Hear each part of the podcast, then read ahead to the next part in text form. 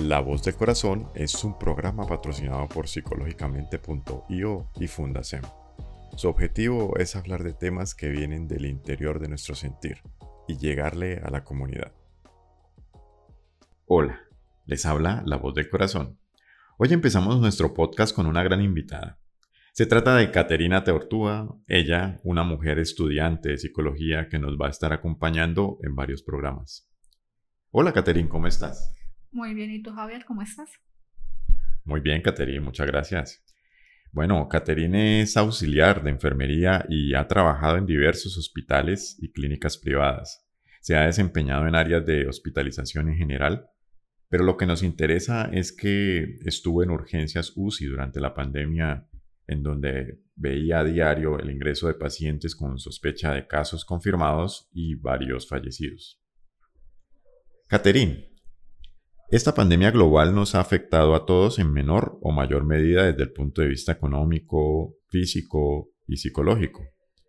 Cuéntanos desde tu experiencia cómo viviste esos momentos en el que debíamos estar confinados y debías trasladarte a tu trabajo con el miedo de contagiarte y tal vez morir. Gracias, Javier. Eh, cuando se confirmó el primer caso de COVID en la ciudad, eh, que fue en Cartagena, el 6 de marzo del año pasado, eh, eso encendió las alarmas en todo, en todo Colombia.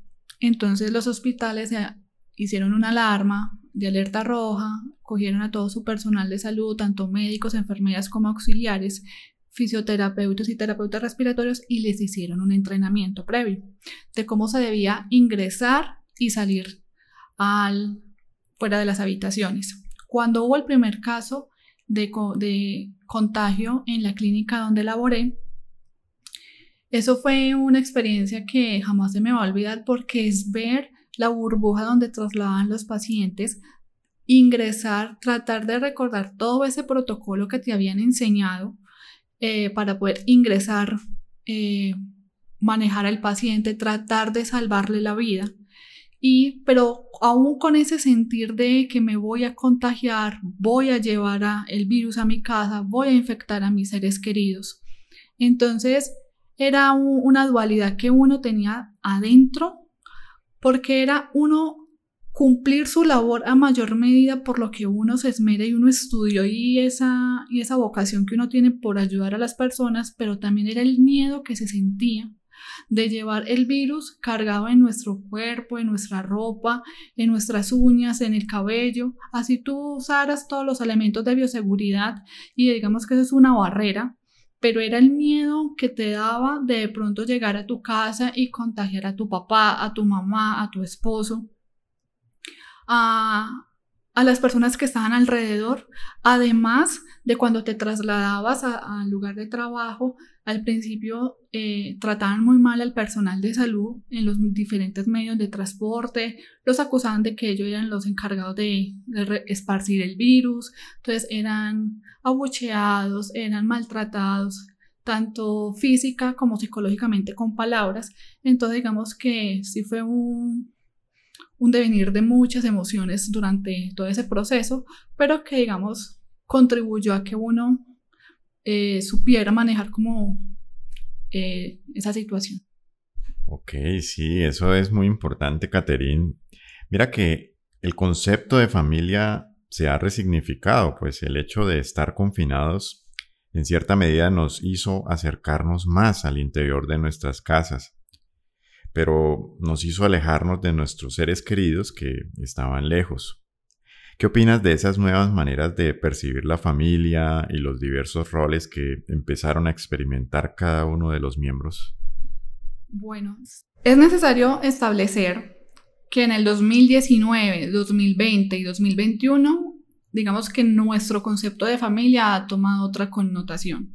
2019, digamos que el abrazo se daba de una manera más espontánea, se le daba a, incluso a un desconocido que acabas de conocer y eh, establecías una relación, un vínculo ahí, ¿cierto? Pero sin miedo de ningún tipo de contagio. En el 2020 nos obligaron a no demostrarnos afecto de una manera tangible, sino más bien a través de escritos, a través de palabras, pero que no se podían tocar, ¿cierto? Por el riesgo del contagio, de mantener las distancias, incluso en nuestras propias casas. Cada uno tenía que tener eh, su jabón, su, su gel antibacterial, diferentes cosas que, que incluso el año pasado, hablo del 2019, se compartían, como el jabón líquido. Entonces, digamos que el paralelo entre el 2019, 2020 y 2021 es, en el 2020 nos enseñó, tenemos que mirar el lado positivo, nos enseñó a saber qué es lo que es un abrazo. Nos enseñó que aunque uno quisiera abrazar a una persona, no era posible. Y uno anhelaba eh, abrazar a la abuela, el día de la madre, abrazar a, al novio, el día de los enamorados, o en Navidad, que mucha gente no pasó en familia como solía reunirse, sino que cada uno era en casa. O sea, los tíos no se pudieron reunir, sino que cada uno era como en su núcleo familiar, papás e hijos. Ya en el 2020, 2021,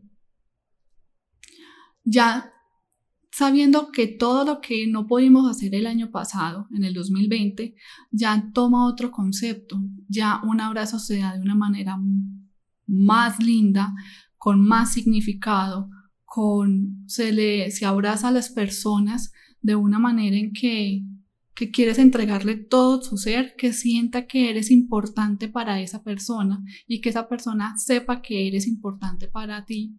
Entonces, eso es, eh, eso es lo que nos ha dejado la pandemia hasta el momento. Y lo que nos deja la familia. La familia siempre eh, va a estar pilar entre nosotros. Entonces, el rol que toma cada miembro de la familia, nos la pandemia ayudó a que cogiera más fuerza. Claro que sí, Caterine.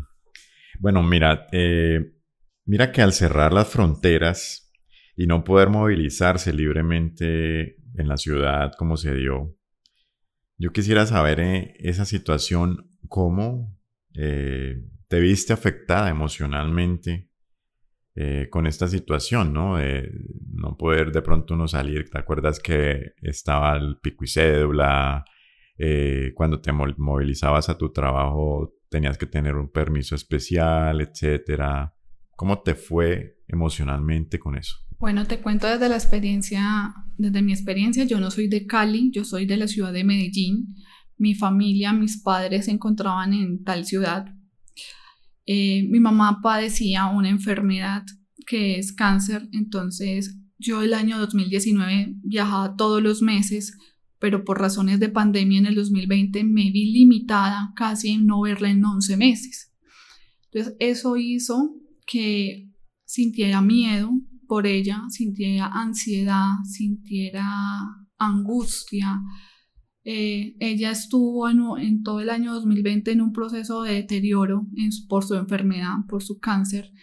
Entonces, era el miedo siempre pegado a mí de que se va a contagiar por entrar a una institución de salud, era el miedo de que no se cuidara, que sus defensas estuvieran bajas y fuera mucho más propensa a, contagiarse, que tanto mi papá como mi hermano, mi cuñada y mis sobrinos, que son pequeños, cumplieran los protocolos de, bioseguridad, de salud, que el aislamiento, el lavado de manos continuo, para que no llevaran el virus a la casa.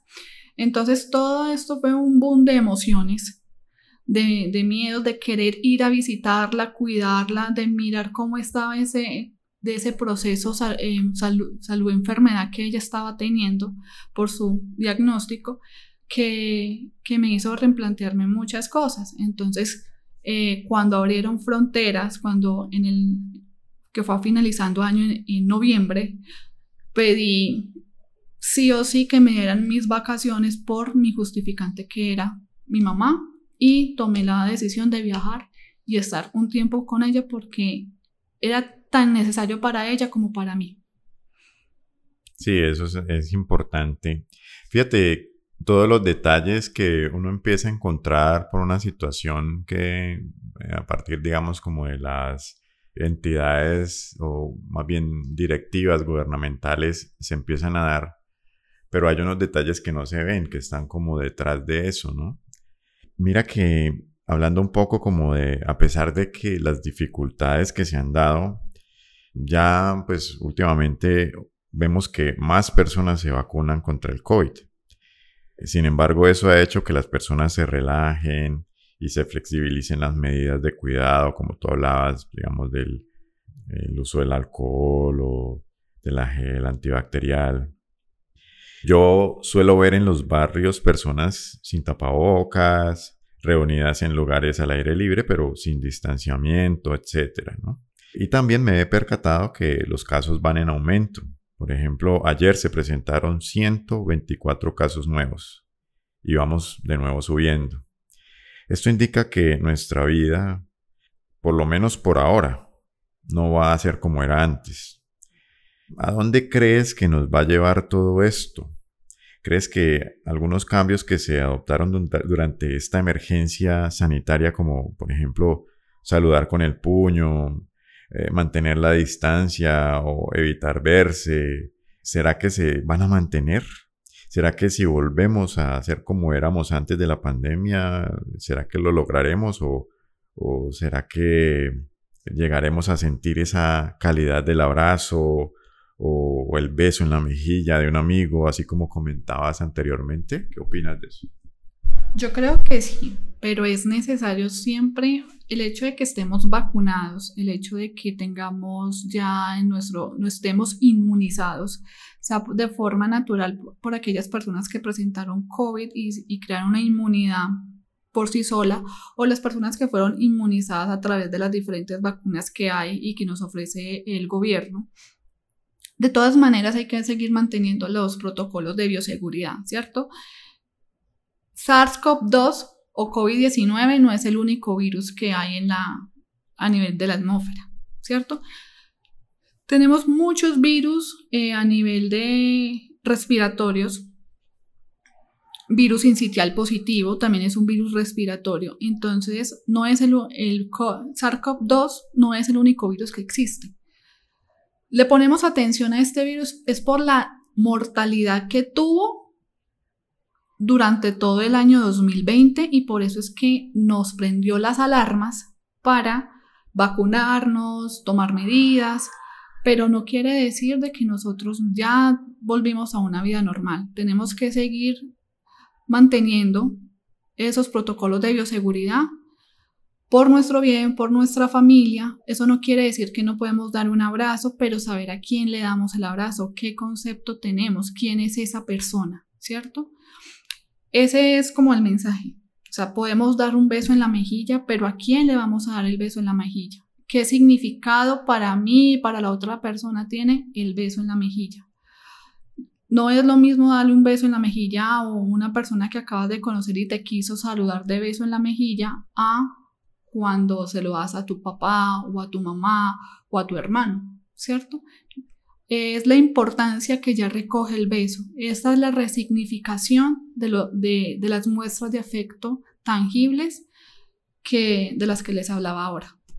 Bueno, muchísimas gracias, Caterín, por esas palabras tan bonitas como de cierre en nuestro programa, por compartirnos tu sentir y que habla la voz de tu corazón. Muchas gracias a nuestros oyentes por escuchar nuestro programa. Namaskaram y nos vemos en la próxima.